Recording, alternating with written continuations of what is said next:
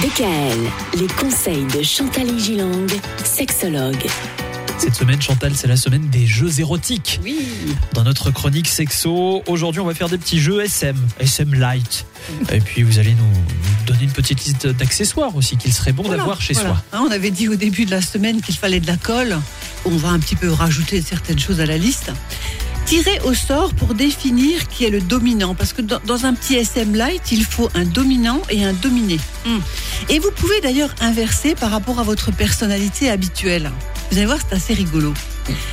Vous pouvez commencer par, par avoir une, à adopter une voix adéquate, dominante. Viens chérie, ce soir c'est moi qui te domine.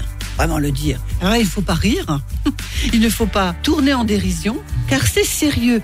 Dès que c'est tourné en dérision, c'est une sorte d'évitement de la sensualité. Oui, puis après, c'est difficile de rentrer dans le jeu, en fait, euh, dans le personnage, là, si on se met à rire. Se munir de petits accessoires alors sympathiques.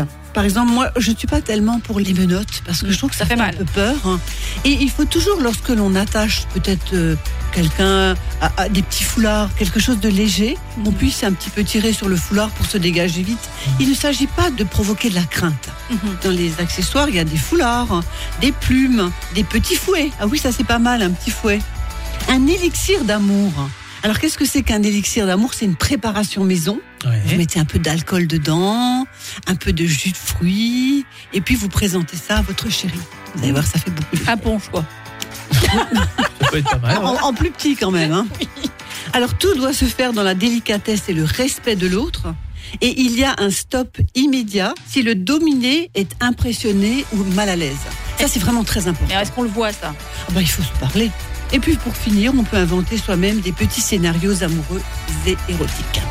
Demain, on va parler d'un jeu. Est-ce que vous le connaissez, ce jeu Le jeu du roi et de la reine? Alors moi, je vous avoue que ça ne me dit rien du tout. Ah, moi non plus. Mais apparemment, c'est sympa. DKL, retrouvez l'ensemble des conseils de DKL sur notre site internet et l'ensemble des plateformes de podcast.